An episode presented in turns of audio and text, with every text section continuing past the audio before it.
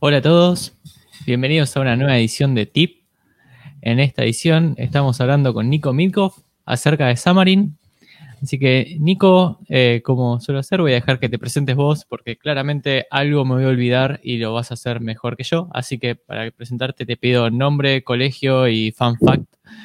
Así lo hacemos más divertido. Así que, un poquito. Excelente. Bueno, hola a todos. Soy Nico Milkov. Mi DNI es. No, mentira.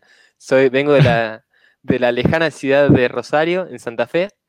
Eh, así que bueno, estoy súper contento de estar acá. Muchas gracias, Esteban, por tenerme. Eh, bueno, soy, trabajo como CTO en Sablu. También soy Microsoft MVP.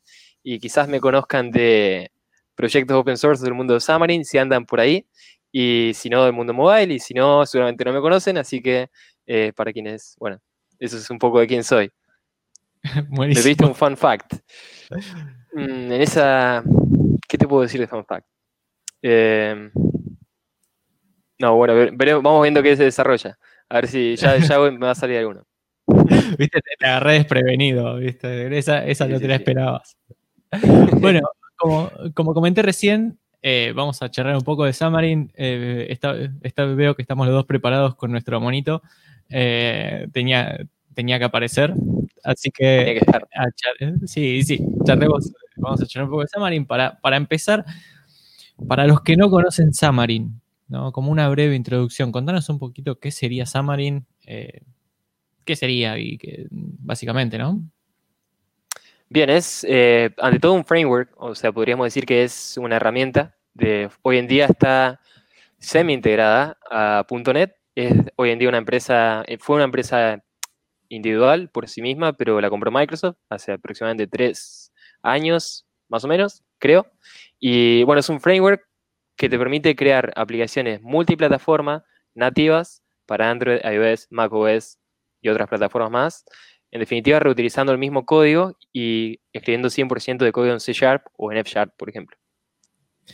Hay, hay una cosa que. Hay, hay, dos cosas que me dejaste ahí en comentarios que me gustaron eh, recalcar un poco más. Comentaste que está semi-integrada con .NET. Eh, ¿Por qué sería eso? Y te hago una pregunta si ya sabes si es, la idea de integrarla completa en .NET eh, o no. Eso como... Sí, creo que ese es el tema, cuando hablamos de Xamarin ahora, es el tema, porque justamente ahí se está moviendo, se están moviendo todas las fichas, y quizás, quizás si conocen Xamarin, obviamente que lo conocen, pero si no, igual quizás hayan escuchado hablar de un nuevo framework que va a sacar Microsoft llamado .NET MAUI, .NET MAUI, que es la evolución de Xamarin Forms. ¿Qué pasa? Xamarin es, una, es como una plataforma, es un, es un framework, pero también es una plataforma, podríamos verlo, que nos permite escribir código en C Sharp para Android y para iOS. Ahora, Xamarin Forms es un framework de UI basado en Xamarin que te permite escribir la UI una sola vez.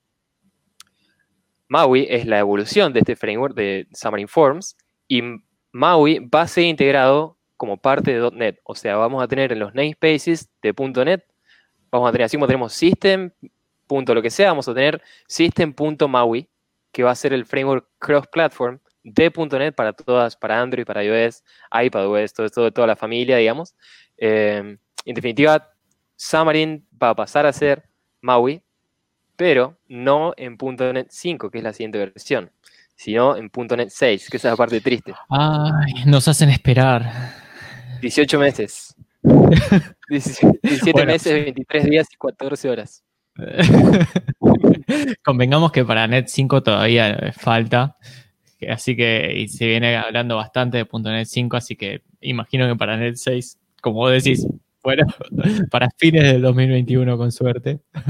Sí, realmente lo que anunciaron en, Microsoft Build, que pasó hace más o menos dos meses, creo, em, fue que originalmente estaba, esto estaba planeado para .NET 5, pero obviamente estamos pasando por una crisis que es totalmente impensada, el mundo nunca la vivió, entonces sería como un poco arriesgado, eh, bueno, hacer ese, ese, plan, digamos, sería demasiado, demasiado arriesgado en el hecho de llegar a no cumplirlo, entonces directamente lo pasaron a .NET 6 y de lo que habla el equipo de, de, .NET es de que hay una ola, haciendo referencia a Maui también, ¿no? La isla de Hawái, eh, de que hay una ola que es de .NET 5 a .NET 6. Entonces, todo va a estar listo en .NET 6, pero quizás algunas cosas estén listas antes. Así que... Bueno. Veremos, esperemos a ver qué pasa. y hay, otro concepto que utilizaste que me, gusta mucho. Eh, bueno, ya sabés que di charlas acerca de, diferencias de distintos frameworks mobile, que es que comentaste que Xamarin es nativo. Eh, ahora, para, para sacar las diferencias, ¿no? Mucha gente cuando hablamos de nativo te dice, ah, bueno, entonces Xamarin después eh, se, convierte, se convierte en Java o se convierte en Objective-C. Eso sería nativo. Entonces, te consulto, ¿no? ¿Por qué sería nativo? Y, para, la, consultaba para explicar un poquito qué sería nativo y por qué Xamarin es nativo, ¿no? Claro. Si realmente es, muy difícil definir hoy, en día, bueno, siempre qué es nativo y qué no es nativo, porque en realidad es como más que, distintos puntos de decir es nativo o no es nativo, hay, como, como un espacio continuo de que va de, nada nativo a, 100% nativo. Y Xamarin está muy cerca de ese 100%, de hecho. Eh, y no significa que después el código termine siendo compilado a Objective-C o a Swift o a Kotlin, sino que de una aplicación nativa se habla de una aplicación que tenga una experiencia, que para que el usuario, que digamos que sea 100% representativa para el usuario de que si estaría usando esa aplicación desarrollada con Xamarin, que si estaría usando una aplicación desarrollada con las herramientas del vendedor del sistema operativo. Es decir, desde el punto de vista del usuario, si la aplicación está escrita en Swift o está escrita en Xamarin, es totalmente indistinto. Y lo mismo, por supuesto, del lado de Android. Buenísimo, perfecto. Bien, eh, otra, otra cosa que comentaste en algún momento, eh, hablaste de Xamarin Forms, Xamarin Nativo. Eh, contanos un poquito cuál es la diferencia entre Xamarin Forms, Xamarin Nativo, que, o sea, a grandes rasgos ya nos comentaste que la, una de las grandes diferencias es que la UI en Xamarin Forms se escribe una sola vez, pero yendo por ahí también más, si querés ir más atrás y contar por qué existe esa diferencia, lo dejo en tus manos. Dale. Sí, eh, en, realidad, para explicar un poco de cómo funciona Xamarin, lo que en realidad termina ejecutando el código es, todo, todo se sirve gracias al runtime, que es de Mono. Mono es el proyecto open source de .NET que nació hace como 20 años más o menos. Y el creador, de hecho, uno de los creadores fue Miguel de Casa, un mexicano, hoy en día muy famoso en el mundo .NET también. Eh, porque también hizo Genome, también hizo Mono, también hizo Xamarin, así que realmente alguien muy talentoso. sí, dice, dicen las malas lenguas que Microsoft compró Xamarin para poder contratarlo a Miguel. Claro, pero Miguel dice que él en realidad tuvo la, entrevista de trabajo más larga del mundo. claro, exactamente. Desde que empezó a ser mono. sí, sí. Sí, sí, sí. Y bueno, entonces, Xamarin, en definitiva, eh, lo que hace es interactuar, el, runtime de Mono interactúa con la plataforma, con el sistema operativo de, nativo en el que está corriendo, y gracias a esa, esa interacción, digamos, eh, el runtime de Mono es muy parecido al runtime de .NET y entonces nos permite ejecutar código escrito en lenguajes .NET, como por ejemplo Xamarin, eh, perdón, C Sharp. Entonces, esa sería la forma básica donde hablamos Xamarin, escribimos código en C Sharp y funciona exactamente igual que si, bueno, en realidad al, final la experiencia termina siendo muy parecida o igual si, que si fuera en Swift o si fuera en Kotlin. Entonces, podemos escribir una aplicación, 100, una aplicación iOS 100%, 100% en C Sharp. Pero eh, si, si, nos quedamos solo ahí, entonces tendríamos que escribir la aplicación dos veces, una vez para Android y una vez para iOS. Es decir, que tendríamos que crear cada botón que tenemos en la interfaz, tendríamos que crearlo dos veces, porque una vez para Android y una vez para iOS, por más que usemos el mismo lenguaje. Entonces, lo que, lo que hizo el equipo de Xamarin hace ah, más o menos unos 7 años, 6 años, eh, estoy tirando muchas fechas que son totalmente inchequeables en este momento en vivo, así que más o menos. Eh, lo que pensaron fue, bueno, estamos escribiendo el mismo lenguaje para dos sistemas operativos distintos, pero las dos aplicaciones que vamos a crear tienen botones, tienen listas, tienen menús, tienen labels. Entonces, ¿por qué no hacemos una abstracción de eso? Y así fue como nació Xamarin Forms, que es un framework de UI que funciona encima de Xamarin, podríamos decir. Es decir, si usamos Xamarin solo, entonces no, podemos compartir código, generalmente se comparte todo eh, todas las capas de, del código del, dominio, del negocio, eh, se usa el modelo el patrón MVVM, pero no reutilizamos la UI. Ahora, Xamarin Forms sí va un paso más allá y entonces escribimos la UI una sola vez. más o menos por tirar otros números inchequeables, cuando hablamos de Xamarin tradicional, más o menos se comparte un 60-70% del código fuente. Cuando usamos Xamarin Forms es más o menos un 95-98% que se comparte. O sea que hay una diferencia grande. Sí, esos números inchequeables los vi en muchas slides. Eh, sí, son, de, experiencia también, porque en Visual Studio podés eh, ver cuánto código compartido tenés, así que más o menos siempre anda por ahí. Buenísimo. Bien, eh, te, hago, te hago una más con respecto a, Forms. Em, para los que venimos desarrollando en Forms hace años, el problema principal de, de atracción por así decirlo, a los usuarios era que Forms era lento. Era, porque ya sé que cambió un poco, pero eh, hace un rato charlamos y, me, y más con esto de que charlamos acerca de Maui, la tendencia está yendo más a utilizar Xamarin Forms. Se está, hoy en día se está usando más Xamarin Forms que tradicional. Quienes quieren desarrollar en Xamarin es recomendable decirles, che, andate a Forms directamente versus utilizar tradicional? ¿Cómo, cómo viene el asunto? Sí, en realidad eh, no hay nada malo con ninguno de los dos, de los dos approach. Siempre, eh, o sea, y cada vez más, es más difícil justificar por qué no usaría Xamarin Forms. Porque realmente el framework avanza muchísimo, avanza rapidísimo. Y de hecho yo era una persona que antes no me gustaba mucho Forms, porque de hecho Forms nació como una prueba de concepto. Nació como algo como decir, bueno, interfaces simples, interfaces internas de eh, aplicaciones internas de negocio, no necesitas hacerlo pixel perfect, entonces Xamarin Forms. Así nació y eso, eso en sí fue algo que le permitió evolucionar, eh, digamos, le permitió al equipo probar a mucha gente equivocada, pero también hoy en día sigue siendo un poco como como una barrera a gente que quiera entrar a la plataforma, porque si vas y lees en los foros de hace tres años, cosas por el estilo, vas a encontrar, no, Xamarin Forms anda mal, es lento, eh, es, poco, es poco flexible. Y entonces por eso también tiene un poco que ver Maui. Eh, Maui viene, o sea, tiene, hay muchas razones de por qué Xamarin Forms va a evolucionar a Maui, también va a permitir otro, el patrón MDU, por ejemplo, que podemos hablar más después de eso, que es, digamos, competir un poco más de igual a igual con Flutter y React Native, de hecho. Em, pero sí, al cambiar Maui van a hacer también una, un refactoring muy, muy, muy grande de todos los que eran los renderers. No sé, ¿te acordarás de los renderers de Xamarin Forms? Eh, hoy en día lo que pasa es que nacieron como una prueba de concepto, están muy atados a MVVM y son un poco pesados. Y hoy en día hacer un control custom, hacer un control personalizado en Xamarin Forms, es como la parte más tediosa de usar Xamarin Forms. Entonces, con Maui eso va a ser muchísimo más simple también. Así que si me habré peleado con los renderers. Uf. Y más si venías con la versión 2 de Xamarin Forms que te traía 10 controles. O sea, era como cada cosa que querías hacer era un renderer nuevo. Claro. Bueno, hoy en día ya eso no sucede. De hecho, ahí está un checkbox en Xamarin Forms que era algo.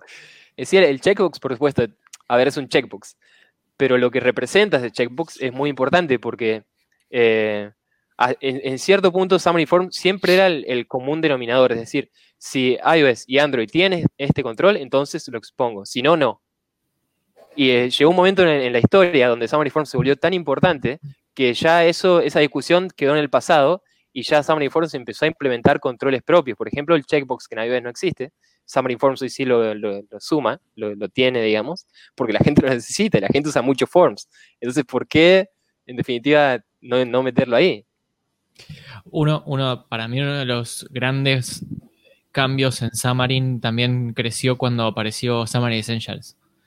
No, no sé si hoy en día sigue estando separado o, si lo unificaron, pero todas esas plataformas y esos pequeños programitas que eran fundamentales como acceder al, dispositivo o a, todo lo que sumaba Essentials, que en realidad eran todas eran básicamente todos los nuggets de James Montemagno que los metieron en Essentials. Eh, pero me parece que ese fue un, cambio bastante grande cuando para Xamarin Forms. De hecho, sí, eh, creo que fue un, un, espero que haya sido como una muestra de apreciación al trabajo de James, porque por supuesto todos los plugins eran de él, eran, iniciativas open source de él, y él pasó a ser el program manager de Xamarin Essentials, eh, que Xamarin Essentials es, como vos lo dijiste, es como teníamos un montón de plugins distintos, todos por el mismo autor, James Montemagno, para acceder a la cámara, para acceder al GPS, para acceder a los contactos, etcétera, etcétera. Y todos se reunieron bajo una librería Xamarin Essentials. Ahora, Xamarin Essentials con Maui también va a ser integrado dentro de .NET. Eso es súper, creo que eso es es súper, más aún todavía para James Montemagno, como darle gracias, porque es su trabajo en definitiva, cómo surgió todo esto. Y va a pasar a ser el namespace, por ejemplo, System.devices. O sea que va a estar también, va a ser un primer, un ciudadano de primera clase del ecosistema.net, que eso está bueno. Buenísimo. Eh, hiciste un comentario que creo que nos reímos los dos y lo dejamos pasar acerca de que antes eras uno de los que no quería a Xamarin Forms. De hecho, eh, fuiste con, eh, contributor de contributor, ¿se dice? Sí, creo que sí. Bueno, contribuías. contribuidor, ahí está. Contribuías eh, con, no sé si lo seguís haciendo, con MVVM Cross y utilizabas bastante nativo. hoy en día, si tienes que desarrollar aplicaciones, vas directo a Forms, vas directo, eh, seguís con Cross, seguís, dependiendo de la aplicación, utilizas una otra. ¿Qué, ¿Cuál es tu, tu, primera elección?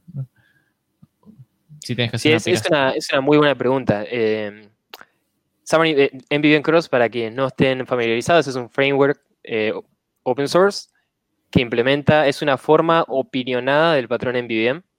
Y es un, es un framework que nació en el 2011, cuando ni siquiera existía Xamarin Forms, y durante mucho, mucho tiempo fue el rey absoluto del espacio eh, de frameworks encima de Xamarin. Por supuesto que hasta en un momento se hablaba de Xamarin Forms versus MVN Cross.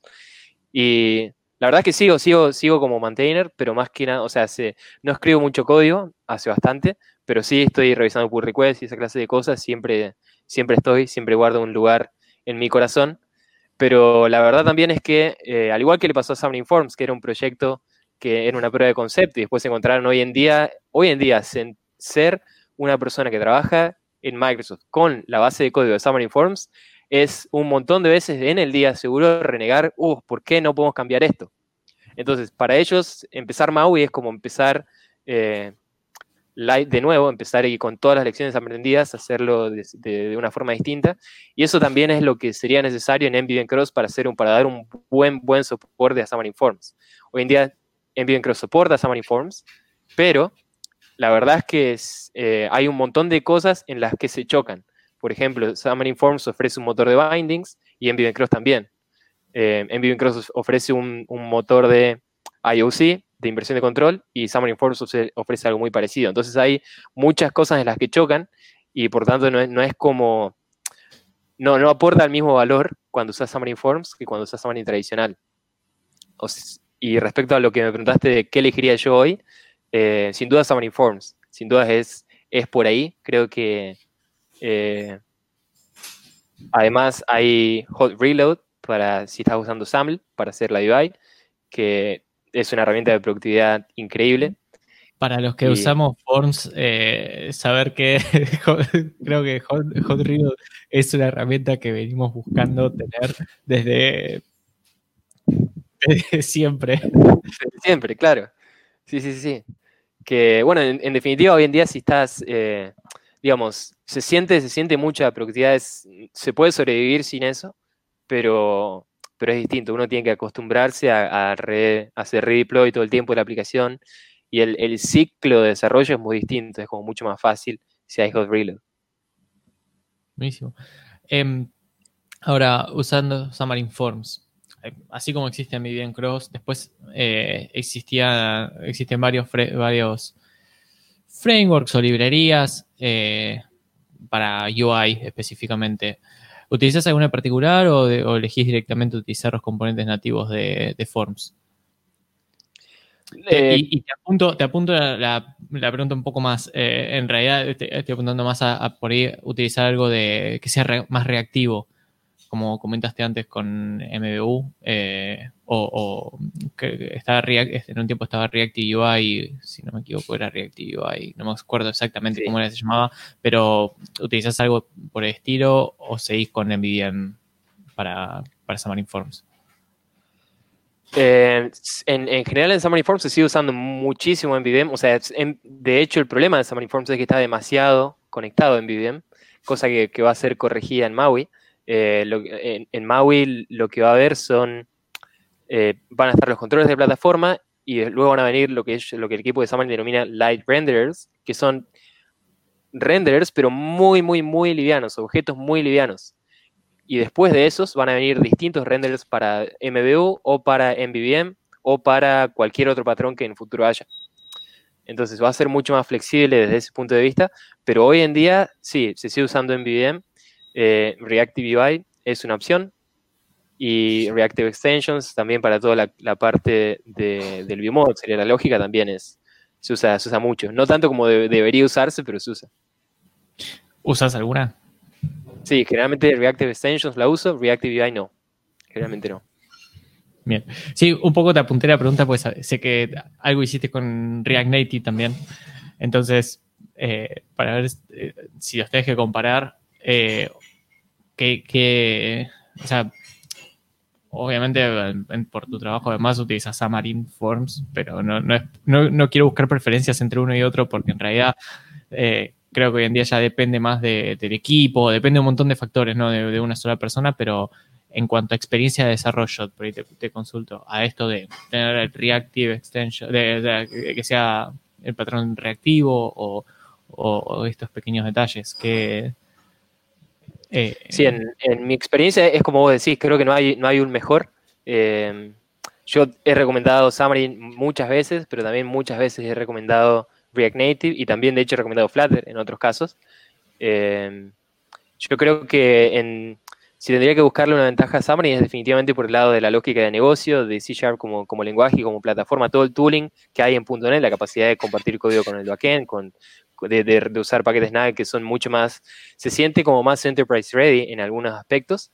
Eh, y en el caso de, de, React Native, es increíble la diferencia que hay de cómo quizás al final termina siendo lo mismo. Pero cuando uno crea un control personalizado, un componente nuevo en React Native o en Flutter, se siente como que estás flotando sobre una nube y cuando tenés que crear un componente personalizado en SAML con Xamarin se siente como que estás levantando un, un kilo de, plomo y llevándolo y poniéndolo y, y digamos, creo que eso es un poco lo que también el mismo equipo de Xamarin ve y por eso también están, quieren cambiar eso en Maui. Buenísimo. Eh, comentamos varias veces acerca de MBU. Yo lo nombré, pero la verdad que no tengo idea qué es MBU.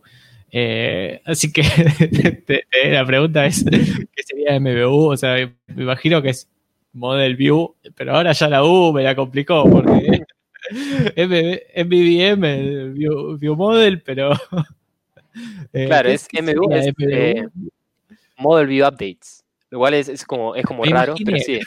Sí, me imaginé, pero bueno, sí, y, o sea, contanos, contanos un poquito acerca de, MBU.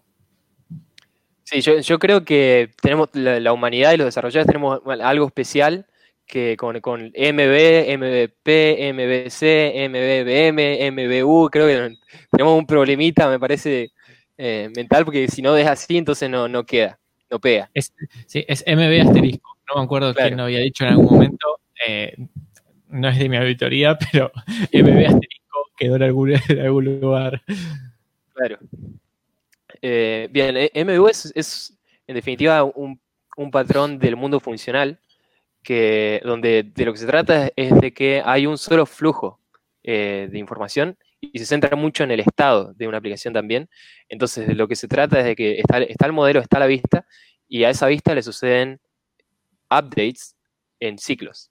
Entonces, siempre hay un camino unidireccional de información. Eso creo que es lo más importante. Porque si vemos MVVM, en MVVM tenemos la vista que interactúa con un view model. Y esos dos están relacionados con data binding, es decir, que información va hacia la vista, pero también información va hacia el view model. Es decir, hay interacción en los dos, en los dos lados. Ahora, en MVU siempre el flujo es en una sola línea, siempre es así, y siempre es así, y no hay otro camino. Entonces se trata de, eh, bueno, en, en, realidad siempre, siempre sería así el camino. Sí, eh, más bien circular en vez de exacto. bidireccional. Y eso permite que el estado, el estado de una aplicación sea mucho más fácil de manejar, porque por ejemplo, encima de MDU es, que existe Redux, que existe Flux, que existen todos esos patrones, pero en realidad MDU viene del mundo funcional. Eh, de la arquitectura, creo que se llama Elm, la arquitectura como la más, la más representativa. Buenísimo. Y en definitiva es, lo que es, si lo miramos del lado bien operativo, es, lo, que terminamos viendo un poco más o menos purista, pero del lado del punto que tenemos un estado en la aplicación que se inicializa en un momento, que luego recibe, eh, que, recibe cambios inmutables, la inmutabilidad es un, componente muy importante de, de, MDU, y tenemos un solo lugar donde actuamos con ese modelo, que sería en el caso de, eh, de React Native, donde generamos la vista en el componente y en definitiva no hay otro lugar. Buenísimo. Suena interesante. cambios, cambios copados. Sí. Eh, Lo interesante es ver esto en C Sharp, porque C Sharp no es un lenguaje que esté tan bien preparado para eso. Hoy en día. Exacto. Y sobre eso se viene C Sharp 9. Esta gente piensa en todo. no por nada son lo que son, ¿no?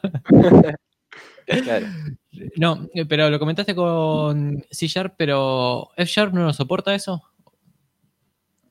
Sí, sí, absolutamente. Sí. Y ahora, con F Sharp me, queda una duda, porque si F Sharp soporta esto, eh, si yo genero una aplicación de eh, Xamarin Forms utilizando F Sharp, no lo tengo por defecto o sin embargo al ser Xamarin Forms tan atado a MVVM, a pesar de estar utilizando una programación funcional como nos permite F Sharp, sigo estando atado a MVVM y teniendo el two-way bandings. Si no uso, te estoy hablando de sin usar las, las eh, React Libraries como, como contaste antes, ¿no? viene por ese lado. Sí, la verdad es que no, no sé bien cómo funciona Xamarin Forms con F Sharp. Nunca lo hice. Así que esa, esa pregunta te la debo. Pero... Bueno, Diego, Diego, si estás escuchando, eh, sabe que te voy a estar contactando en breve. Diego, nuestro querido Diego Uruguayo. Es verdad, es verdad. Eh, que, ha dado varias charlas de F-Sharp con Samarin. Así que ya, vamos a, contactarlo y, y, charlar acerca de Samarin y F-Sharp. Gran Diego, gran Diego. Sí, sí, sí, sí. Sí, no quiero, no me dije el apellido porque no lo quiero nombrar mal, porque me parece que me acuerdo la mitad del apellido. Diego Bonilla. Bonilla. Vamos, sí, lo, voy a estar contactando a Diego Bonilla. Si, si estás escuchando, eh, espera, espera el llamado. Sí, de hecho, eh, de hecho hubo también mucha, mucha controversia en dos lados de, Maui. Uno es el nombre Maui, que esa, no sé si te enteraste, hubo mucha polémica. Y el segundo es por, por, por MBU, porque la implementación de MDU que propone Maui es muy poco purista, muy poco purista. Eh, entonces, de hecho, el creador de, F Sharp puso grito en el cielo, no le digan a esto MVU, porque esto no es MVU. Y bueno, sí que hay una discusión grande, pero todo esto es open source y todo está en el repositorio de Maui y son discusiones que están, vale la pena ver. Para, no me enteré el nombre, ahora quiero que nos cuentes.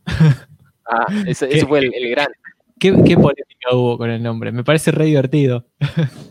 Eh, bueno, resulta que es una situación muy triste en realidad, porque hay un proyecto del mundo Linux que es un framework, que es cross-platform, que es open source, que se llama MauiKit y que existe desde hace bastante antes. Y de hecho hay una patente también, creo, en Europa. Ahí está el problema. Y entonces hay, bueno, entonces hay un problema. Y de hecho hubo un montón, el día que se anunció, de Maui, que era un anti-build, creo que se habrán abierto 50 issues en el repositorio de GitHub de gente diciendo cambie de nombre, cambie de nombre, cambie de nombre. Vieron que existe este. Bueno, y todo. Así que la verdad no se sabe al 100% si va a ser el nombre público. Hoy en día, la recomendación de Microsoft es decirle .NET MAUI. ¿Por qué? Porque MAUI en realidad es un acrónimo de Multi-Platform App UI pero decir yo programo en MAUI queda mucho más sexy, me parece que decir yo programo en Multiplatform API. Sí, eso seguro. esa parte estoy convencidísimo. O sea, decir el nombre completo como decir en BBM, prefiero decir eso muchas más veces que decir Model View View Model. O sea, claro. Queda mucho mejor. Buenísimo. Bien, Nico, comentaste hace un rato también, bueno, que participaste en eh, participaste y participás en, en Cross. Eh, además de eso, sé que participas en proyectos open source. Eh, contanos un poquito de, open source y Xamarin, ¿qué estás haciendo hoy en día? ¿Tenés algo, algo abierto, algo ahí trabajando? Sí, hay, estoy en general suelo hacer contribuciones a los proyectos librerías que voy usando a medida que encuentro cosas divertidas, pero hice un, eh, tengo una librería que es mía propia, que salió hace aproximadamente unos dos, tres meses, y se llama Bridge Detector, y es una librería de seguridad eh, de un tema que no es, no es, tan popular entre nosotros los desarrolladores, y dije, ¿por qué? Y entonces me metí a ver, y, bueno, hice una librería que es open source, de nuevo se llama Bridge Detector, y es una librería que te permite detectar condiciones de, de root, si hay un debugger atacheado, si, está, si, la aplicación está corriendo desde un simulador o de un emulador, em, si la aplicación fue descargada desde una tienda o si no, para evitar que, haya condiciones de tampering y varias cosas más, eh, que bueno, son cosas de seguridad que en, general deberíamos tener en cuenta en nuestras aplicaciones y todos, todas esas cosas son basadas en recomendaciones de OWASP, del estándar de, seguridad grande de OWASP. Buenísimo. Eh, esto ahora me meto un poquito más en, cómo surgió esta librería, ¿no? Porque está buenísimo, es verdad, lo de seguridad eh, es algo que por ahí a veces no lo consideramos tanto como deberíamos. Eh, pero en este sentido, esta librería eh, nos permite hacer una abstracción de todo esto. Si lo tenemos que desarrollar, claramente tenemos que hacer todo lo mismo que hiciste vos. si queremos hacer una aplicación.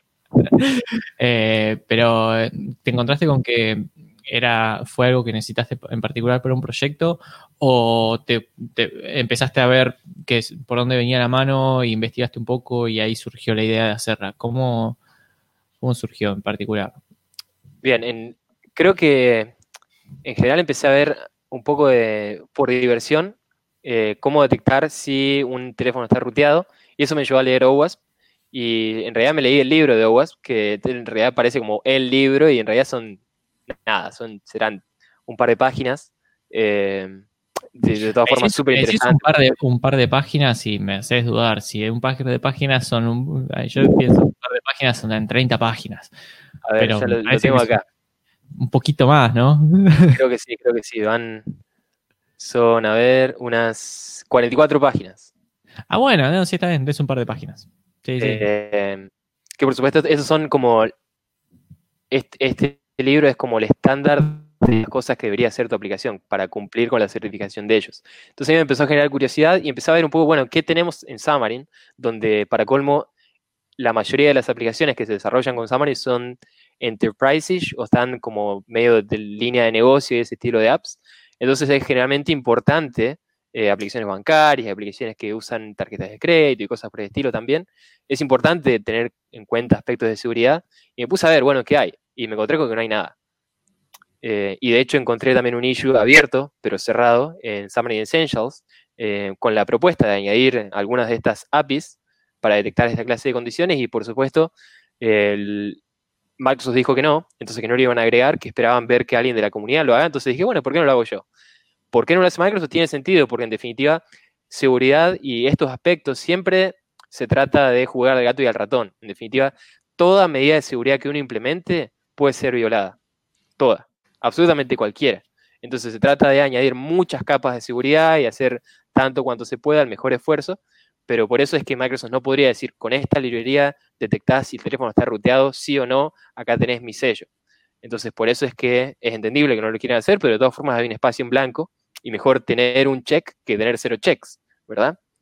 Entonces, eh, bueno, lo que hice fue yo personalmente no soy un, experto en seguridad, soy más que nada desarrollador y, no me dedico ocho horas por día a trabajar en seguridad. Entonces, ¿qué hago? Dije. Y entonces eh, me paré en hombros de gigantes y lo que hice fue agarrar librerías que existen, tanto para Swift como para Kotlin o Java, y hice, las hice a esas librerías disponibles para Xamarin. Son grandes librerías famosas, open source, de esos entornos donde las comunidades son mucho más grandes, por supuesto. Y hice todo ese código disponible en Xamarin y luego la, librería que, hice consume esas librerías y lo expone como un API centralizado para que lo podamos consumir así como consumimos Xamarin Essentials. Buenísimo. ¿Tuviste la posibilidad de, incorporar en alguno de los proyectos con los que estás trabajando eh, ya esa librería? Sí, realmente como, como son checks que en definitiva no causan ningún problema a menos que haya falsos positivos, por supuesto. Entonces sí, lo estoy poniendo en todos los proyectos donde trabajo. ¿Y tuviste algún, algún feedback, alguna repercusión, algo con respecto a la librería? ¿Positivo o negativo? Te dejo, o sea, no, es, algo que sea, no, sí, te vinieron a matar. Eh, porque una cosa es cuando uno hace algo y lo usa, se siente como que está buenísimo. Ahora, si tenés por ahí alguien que también lo haya usado o lo haya visto y te diga, che, que uno está esto, eh, uno se siente mejor, claramente, cuando... Claro. Así. Pues, hablando de eso, la verdad que me pasó que eh, de forma muy inocente yo dejé, o sea, bueno, porque es una librería que era muy difícil traerla al mundo Xamarin y en un momento, porque había un issue, me encontré escribiendo código en C para después compilarlo en Java para, y, todo, y para después traer esa librería al, mundo Xamarin, entonces era como muchos pasos y muy inocentemente me olvidé de limpiar algunas, algunas partes en la aplicación Android, o sea, en, la librería Android. Y entonces eso hacía que cuando usabas la librería, eh, en, el, en Android, en el home screen de Android, aparecía el icono de tu aplicación y otro icono más de la librería mía, como si fuera una aplicación aparte. Así que, eh, de hecho, el, ese, ese fue reportado por James Montemagno, o sea que imagino que la está usando en algún lugar. O bueno, la habrá dejado de usar cuando vio eso y ahora la, habrá vuelto a usar cuando lo arreglé, apenas lo vi, por supuesto. Pero bueno, así que esa fue una, una repercusión interesante. No, de, hecho, te iba a decir, che, ya se la presentaste a James o algo así, pero ya me, respondiste vos, te levantó un issue, o sea. sí, de hecho, de hecho uno, uno era vergonzoso, como el que viste que te digo, y el otro un poco más normal. Pero sí, sí. De esas cosas que te quedó el, manifest clavado o una cosita así. Exacto, sí, había quedado un, activity en el, en el manifest de lo que era una aplicación que transformó en una librería. Y bueno, pasó. Hasta que me di cuenta. pasar. Claro, yo creía que los usuarios querían saber todas las dependencias que tenía su aplicación, entonces, bueno, pongo un icono, ¿verdad? Claro, sí, sí, o sea, es obvio, ¿cómo no se dieron cuenta? Claro, no, aparentemente no querían ese icono ahí, así que bueno, lo saqué. Buenísimo. Bien, Nico. Em, ahora te, hago, te cambio un poco, un poco el tema eh, y te llevo a, un poco cuando mostramos la placa inicial, más allá de que ya comentaste que sos CTO de Sablu, también comentaste que sos Microsoft MVP. Eh, contanos un poquito de eso, ¿cómo, ya hace tres años, ¿no? ¿O dos? Tres, tres años. Hace no poquito. Me, no, me, falla la memoria tanto. No, contanos un poquito cómo fue llegar ahí, eh, que, contanos un poco de, tu experiencia en, siendo, llegando ahí. Sí. Y siendo, eh, MVP, ¿no? Porque más allá de, llegar, el tema no es llegar, es, ser, ¿no? Sí, en, realidad es, es, un programa, es un, es un premio, ah, primero que todo, que da Microsoft, se llama Most Valuable Professional, pero en realidad no, significa que seas el mejor profesional del mundo, sino que el, para, obtener el, premio lo que se valora son las contribuciones que se hacen a, a la comunidad y se evalúa el liderazgo técnico como liderazgo de comunidad y el impacto que se hace en cuanto a tareas que no son remuneradas. Entonces, eso habla mucho más de, eh, de bueno, de, por ahí las contribuciones open source que hago, o de por ahí de, organizar, o de participar en eventos, esa clase de cosas. Entonces, Microsoft, eh, ante bueno, primero para obtener el premio alguien te tiene que nominar, que puede ser otro MVP o alguien que trabaje dentro de Microsoft y después de, una evaluación que suele ser muy tortuosa y difícil, y entonces, o, bueno, por supuesto hay gente que, la tiene muy clara, como eh, tengo un ejemplo que tenemos a, nuestro querido Darío Kondratiuk, si es que hablé bien, si es que dije bien su nombre, que creo que fue nominado y al, y al, y a los dos días ya era MVP, pero bueno, eso es porque él es un extraterrestre y es muy groso. pero el resto de nosotros mortales no, sé si, escuchaste alguna vez de Darío, pero Darío se levanta, me ha comentado que se levanta más temprano, escribe post, eh, se la pasa respondiendo preguntas en, en Stack Overflow, no sé cómo hace. No sé. no sé si, está, si nos está viendo Darío en estos momentos, después le preguntaremos, pero sí. Sí, sí, tal cual. Y bueno, en, definitiva, eh, una vez que, si, todo va bien, si Microsoft te, otorga el premio, entonces pasas a, formar parte de lo que hay en más es el programa MVP, donde por un año tenés acceso a ese programa, donde interactúas con los grupos de producto, de, en mi caso de Xamarin, por ejemplo, o donde, bueno, interactúas en la, red con, con, otros colegas MVP y cosas por el estilo, pero en realidad pasa todo primero por el premio y después está el programa que está bueno realmente porque te da eh, acceso a, por ahí tener una opinión un poco en las cosas que se están haciendo. Si y de hecho Microsoft lo espera, que los ayudes a diseñar el futuro de, de, todas las herramientas que ellos están haciendo. Y también, bueno, está la... Eh, también o algunos beneficios como una licencia licencias de, distintos software gratis, Visual Studio Enterprise y cosas por el estilo. Pero más que nada, yo lo que valoro es eso, o sea, tener. Eh, me parece muy zarpado que estando afuera y en definitiva sin. Eh, bueno, por esa, esa clase de contribuciones que después puedas tener una, voz y voto en algunas cosas, me parece que es lo más interesante del programa. Y eso dura un año y después, una vez por año, eh, los MVPs que son actualmente MVPs se repremian eh, y ahí podría estar un año más. A mí me, están aguantando, este es mi tercer año, así que veremos, ahí, ahí sigo firme. si me siguen aceptando. Eso es positivo.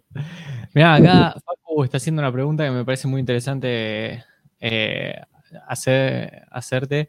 Em, con respecto a Nvidia Cross, es vos sos hoy en día uno de los main contributors de, de Cross. Eh, ¿Cómo llegaste a, llegar a main contributor? Y eh, si eso te abrió puertas. Y si te abrió puertas, ¿qué, puertas por ahí te, abrió ser main contributor, no? Claro. Sí, sí, fue, la verdad que ese fue un día. además está muy relacionado con la pregunta que hablamos recién de, Microsoft, Microsoft MVP también. Sí, sí, de hecho sí. ¿cómo, ¿cómo, comencé? Yo usaba en Cross en, en una aplicación que estaba desarrollando, de hecho, en ese momento, y empecé a tener, o sea, encontré problemas y entonces, un, por supuesto, lo hardcodeé al mejor estilo posible durante el día, pero después cuando volví a mi casa dije, che, pero pará, y yo sé cómo hacer esto, porque ya había renegado tanto con el issue que entonces, bueno, eh, ya sé cómo arreglarlo. Entonces me bajé el código fuente, lo arreglé y mandé mi primer pull request, bien humilde, y y del otro lado me encontré con, con pull request reviews que eran de gente que yo admiraba. Y entonces esa experiencia me... Y ellos estaban viendo mi código, el código que yo escribí, gratis, y me estaban dando feedback y, yo estaba aprendiendo y estaba interactuando con ellos, o sea, con, con mis ídolos, digamos. Entonces de ahí eh, pasaron un par de pull requests más donde, donde hice lo mismo porque me, empezó a parecer divertido. Que yo subía el código y que lo veía esa gente que yo admiraba. Me, resultaba divertido, digamos. Entonces, hasta que después, eh, después de, varias, de varias veces así, eh, empecé a hablar por Slack, con, en un Slack de la comunidad de Xamarin, con esta gente también, y era como, bueno, pará, ya no estamos hablando de código, ya estamos hablando también de, hola, ¿qué tal? Tipo, y, eso también me parecía alucinante. Y de ahí justo me acuerdo, me acuerdo patente porque fue creo que tres días antes de, que, eh, de que hablé en una NetConf de Argentina en el 2017, que me hablaron de nuevo esta, gente y me dijeron, che, nos gustan mucho las contribuciones que haces, queremos ofrecerte si querés ser un maintainer del proyecto, porque eh, nos parece que tenés todas las condiciones y nos gusta, eh, tipo, cómo, cómo, cómo te, te moves en el proyecto, porque por supuesto en el mundo open source también tiene su etiqueta. Yo hasta ese momento ya no era uno de los que tenía acceso right, pero sí yo contestaba en issues, relacionaba, este issue está relacionado a tal otro, interactuaba, o sea, era mucho más que escribir código de hacer pull requests. Y cuando hablaba ya hablaba de, bueno, tenemos que ver cómo solucionamos esto, en las conversaciones ahí en GitHub. Entonces ahí este, un par de días antes de subirme a, ahí a hablar a NetConf, me dieron write access al repositorio, a todos los repositorios de la organización, y es como que ahí como que no, no paraba, no, no podía sacar los ojos del mail que decía que, te dieron acceso, acceso de, escritura a todo eso, me pareció una de las... digo, ese momento para mí es más memorable que haber sido MVP o cualquier otra cosa, porque era realmente un proyecto que lo llevé en el corazón siempre, que ya era, hacía como tres años que lo usaba, dos años, y así que eso fue un momento, un momento X en el tiempo que puedo marcar. Y, y bueno, de ahí, de ahí en más, la verdad es que eh, las cosas en definitiva siguen, eh, siguieron siempre hacia, hacia adelante y hacia arriba, te diría. O sea, desde que, que hice mi primer pull request hasta que me volví a mantener, la, cantidad de conocimiento que, que, adquirí, lo que aprendí fue realmente increíble. Y eso también me hizo un nombre en, la comunidad de, de Cross y en la comunidad de Xamarin también, de ser eh, alguien, cuando alguien escribe de MVN Cross o cuando alguien escribe en MVN Cross, taguean mi nombre junto con otros. Y eso, eso está bueno. Y eso eh, también eh, me, hizo, me hizo aprender muchísimo y después me encontré en una conferencia en Holanda a la que me habían invitado eh, a hablar de Viven Cross y estaba tomando cervezas con esa gente que desde el principio admiraba. Y eso para mí fue también otro momento X que marco del tiempo de decir, dos años acá, no, no lo hubiera creído ni de ninguna forma. Así que es algo que, o sea, todas las, todos los beneficios son indirectos, porque también, como vos decías, el premio MVP también viene un poco por ahí. Eh, todos los beneficios son indirectos, nadie te va a pagar cuando escribes open source, o por lo menos no hay que buscarlo, porque las chances de que ocurra son uno en un millón. Pero lo que uno se lleva y todos los beneficios son indirectos y se dan, se ven después. Está, muy bueno. Eh, eh, creo que a eso le podemos sumar no solamente de contribuir en open source, sino contribuir en general. Eh, dar charlas, escribir posts, hablar acá. Esto son o sea, no, son cosas para uno que lo hacen crecer y, por otro lado, es por ahí de, algún momento te llega indirectamente algún otro beneficio, pero no es no lo tienes que buscar como objetivo. Exacto, exacto. Sí, sí, es. Creo que, todos sentimos un poco, es un poco de que está bueno contribuir de vuelta de todo lo que tomamos en la comunidad del software, del open source y, y me parece que verlo por ese lado es, mucho más eh, saludable y también es, mucho más tranquilo que, ponerse una zanahoria adelante y buscar algo. Eso desgasta mucho. Buenísimo. Hablando de contribuciones, ¿no? Eh, el fin de semana, eh, jueves, viernes, sábado, no fue solamente el fin de semana, estuvo Samarin Assemble. Eh, contame un poco qué tal estuvo la experiencia. Esta vez fue 100% remoto, 100% por streaming eh, y con también el beneficio de poder tener un montón de speakers internacionales que, contame vos si pensás que hubiese podido pasar en una conferencia presencial, pero contame un poco del evento. Eh, Bien, Samurai es, un evento que. cómo surgió. También. Eh, no voy a contarlo yo, te dejo contarlo vos. Es un evento que nace en una charla de ascensor y del cual las dos personas que estamos hablando acá somos, somos eh, organizadores originales. Eh, después, después pasaron cosas, pasó la vida y no, no te tuvimos el año pasado, no te tuvimos este año, pero te estoy mirando con cara de que el año que viene te vamos a hinchar hasta que, hasta que te sumes con nosotros de nuevo, porque la verdad que... No prometo nada. Pero fue una, Hablamos offline. Para los que no saben, Seba, está en el chat. Sí, eh, no sé si Jerry eh, está también. Eh, sí, por ahí. Así que. Sí, pero por lo menos a Seba lo vi comentar también, así que que también fue, fue uno de los que estaba en ese ascensor. Nico, no sé si está también. Sí, no, eh, te interrumpí, perdón, contame, contame un poco más eh, sobre el, evento y, qué tal fue la experiencia en, hacerlo online. Bien, este año fue el tercero, la tercera edición, y por supuesto, era imposible hacerlo, hacerlo presencial, lo, lo pensamos, hasta que perdimos todas las esperanzas posibles y dijimos, bueno, hagámoslo online. Y entonces, bueno, empezamos a ver, bueno, pero para si es online, entonces la, cosa cambia, porque en sí el esfuerzo de logística que tenés en un evento presencial es muy distinto a como es un evento online. Entonces lo que hicimos fue eh, cambiar un poco el, esquema de cómo nos, cómo nos veníamos organizando y buscamos, eh, o sea, y, nos enfocamos en hacerlo, dijimos, este año el evento tiene que subir de nivel, digamos, tenemos, queremos, ya que el esfuerzo no tenemos que usarlo en conseguir una oficina, en conseguir un, lugar, bla, bla, bla. Entonces, tratemos de hacer una experiencia online que sea realmente excelente. Entonces, eh, salimos a buscar y, por supuesto tuvimos una gran buena respuesta de la comunidad. Salimos a buscar comunidad afuera, eh, hablamos con un montón de comunidades de otros países, tuvimos apoyo de comunidades de, España, de República Dominicana, de Colombia, de Uruguay, de, Brasil, de un montón de países y también se y bueno, entonces de toda esa gente también se sumaron muchos speakers que eran de otros lugares y en definitiva terminamos usando una plataforma online también para hostear el evento, que nos pareció que le daba un marco un poco más, más profesional, por así decirlo, que, que, estar yo streameando en OBS o cosas, eh, algo así para una, para una conferencia. Y, y bueno, y, después tuvimos también la gran, gran sorpresa que Seba fue el, el, que, el que movió todos los, los hilos para contar con la presencia de, bueno, gente que trabaja en Xamarin, en definitiva. Tuvimos a James Montemagno, a Mike a David Ortino, a Brandon Minnick y de hecho a Glauter también, que es una persona de Microsoft que, dirige el programa MVP acá en Latinoamérica.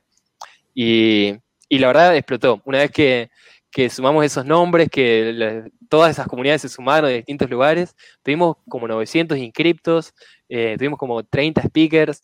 La verdad que cuando empezamos a organizarlo dijimos, bueno, este año queremos hacer algo que esté, dedicarnos a un esfuerzo que nos lleve a un nivel más arriba, no, no, no pensamos que iba a ser esto, digamos. Y, así que fue un evento increíble. Creo que a la gente le gustó, eso espero.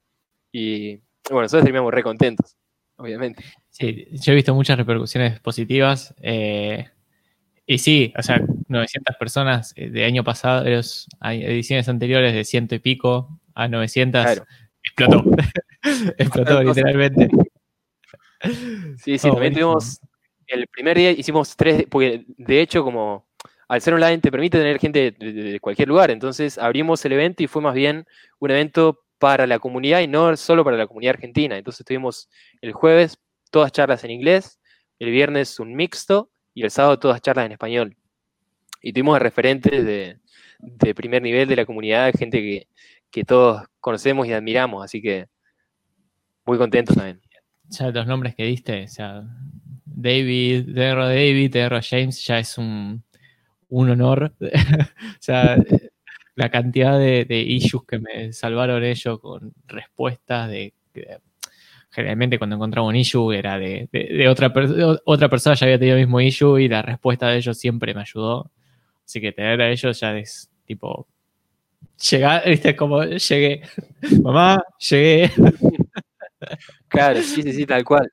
Nos pasó que había uno de los speakers que es de Estados Unidos que es muy famoso en, todo lo que es Reactive. Eh, no podía, justo no podía hablar en, la agenda que nosotros le propusimos y, nosotros dijimos, bueno, entonces si querés grabar la charla, no hay problema. Eh, y canceló su otro evento para estar en, la charla de nuestro evento. O sea, eso, eso fue algo que, eso me hizo tomar un poco de dimensión. Bueno, pará, esto, este evento, esto se fue, esto explotó. Sí, eh, bueno, Seba hace poco me, mostró un, video en el cual, hablando de, creo que es un podcast de Samarin, eh, se nombraba, eh, era un podcast en Estados Unidos en el cual se nombraba Samarin Assemble y hacían un chistecito con de dónde salió un nombre, que ese, estaba interesante, tipo, lo nombraron a los Avengers también ahí, así que...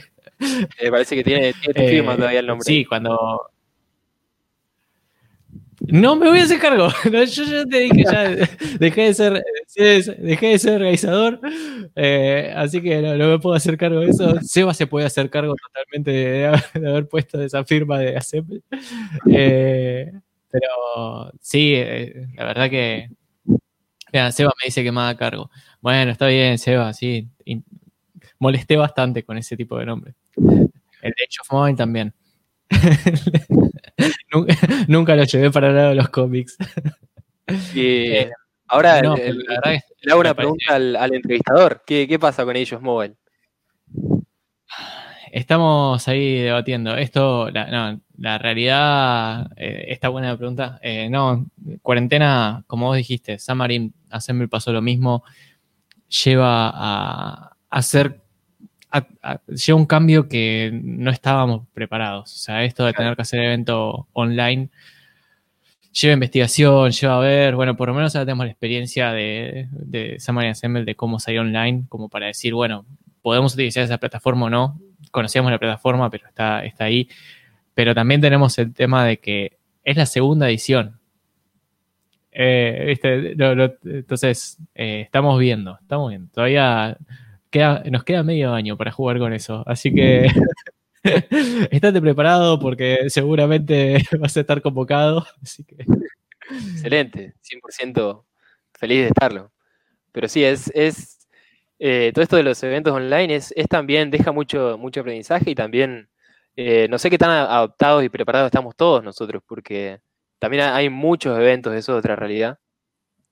Y, y no sé si no es lo mismo estar desde casa y trabajar desde casa que trabajar desde casa en una cuarentena donde hay una pandemia mundial y por ahí la gente es trabajar siempre, estar siempre en tu casa, hace que también sea un poco difícil desconectarte del trabajo, por ejemplo.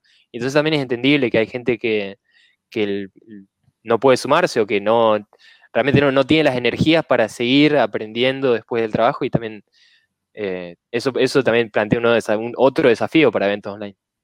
Sí, justo la semana que viene, probablemente, o en algunas breves ediciones, vamos a estar hablando con distintas comunidades para preguntarles cómo estuvo repercutiendo exactamente esto, este tema de la, cuarentena.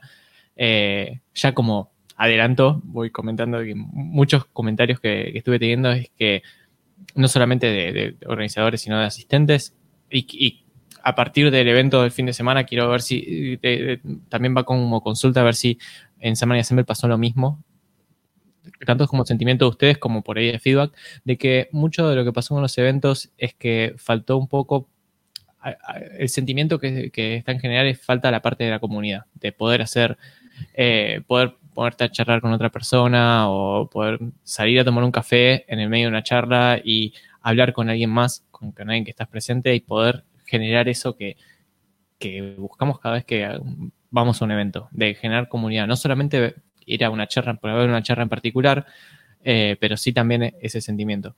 Eh, ¿Sentís que con, el, con Semana Ensemble también pasó? Eh, como, si tuviste feedback de alguien que comentó eso, bienvenido, o si no, vos como organizador, por ahí sentiste también esa diferencia, más allá de que la ventaja de que sea online trajo esta ventaja, como dijiste antes, de poder tener speakers de distintas partes del mundo, que por ahí en otra ocasión no hubiese sido tan sencillo conseguirlas. Sí, es, es, una muy buena pregunta. Em, yo creo que en usar una plataforma como Hopin nos ayudó muchísimo a eso. De hecho, tiene una herramienta de networking y la gente se, sumó bastante y creo que nos acercamos realmente mucho a otras comunidades.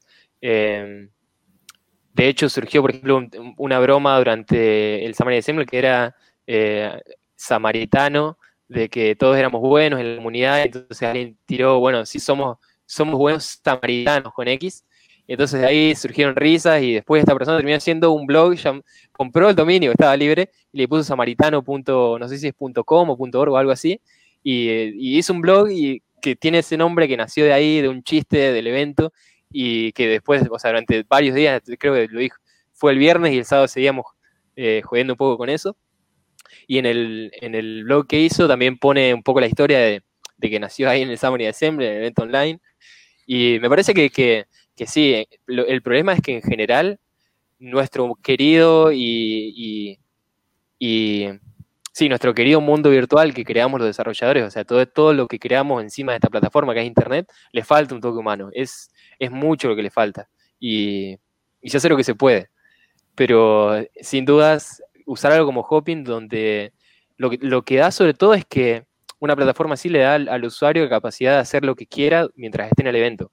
O sea, estando en Hopping vos podías ver una charla o podías ir a, un bar eh, que era un bar que era una sesión donde no, donde no había ninguna charla, simplemente querías ir y sumarte, o ir a un espacio de networking donde conocías, ah, tenías chats uno a uno, o ir a explorar los, los stands de los sponsors. Por supuesto, le falta. Eh, no es suficiente. No, no es persona, no es un cara a cara, no puedes tomarte un café con nadie, pero, pero sí me parece que vale la pena el esfuerzo de, hacer de, los eventos así, de, hacer que la gente pueda, pueda tener un poquitito más de ese sentido humano, porque si no falta absolutamente. Buenísimo.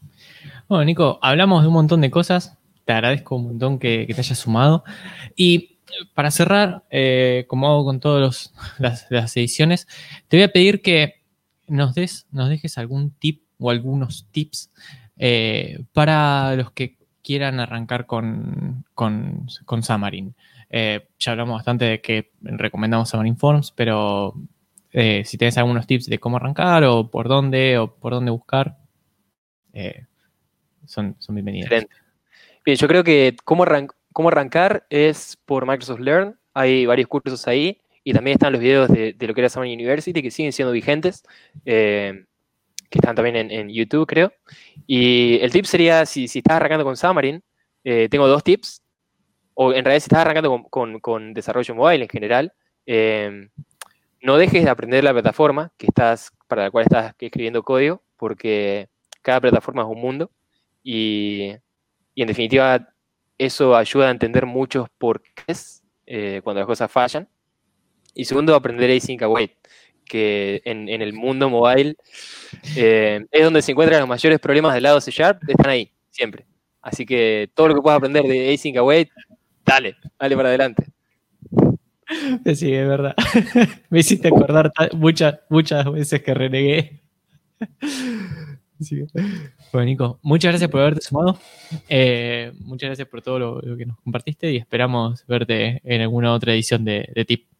Y muchas gracias a todos los que, se sumaron al chat y estuvieron compartiendo comentarios, que los leí todos, lo, prometo. muchas, gracias, muchas gracias, Muchísimas gracias por invitarme y súper contento de, de sumarme, por supuesto. Y bueno, siempre a disposición, así que te mando un fuerte abrazo. Gracias, Nico. Abrazo y saludos a todos. Muchas gracias por sumarse. Hasta la próxima.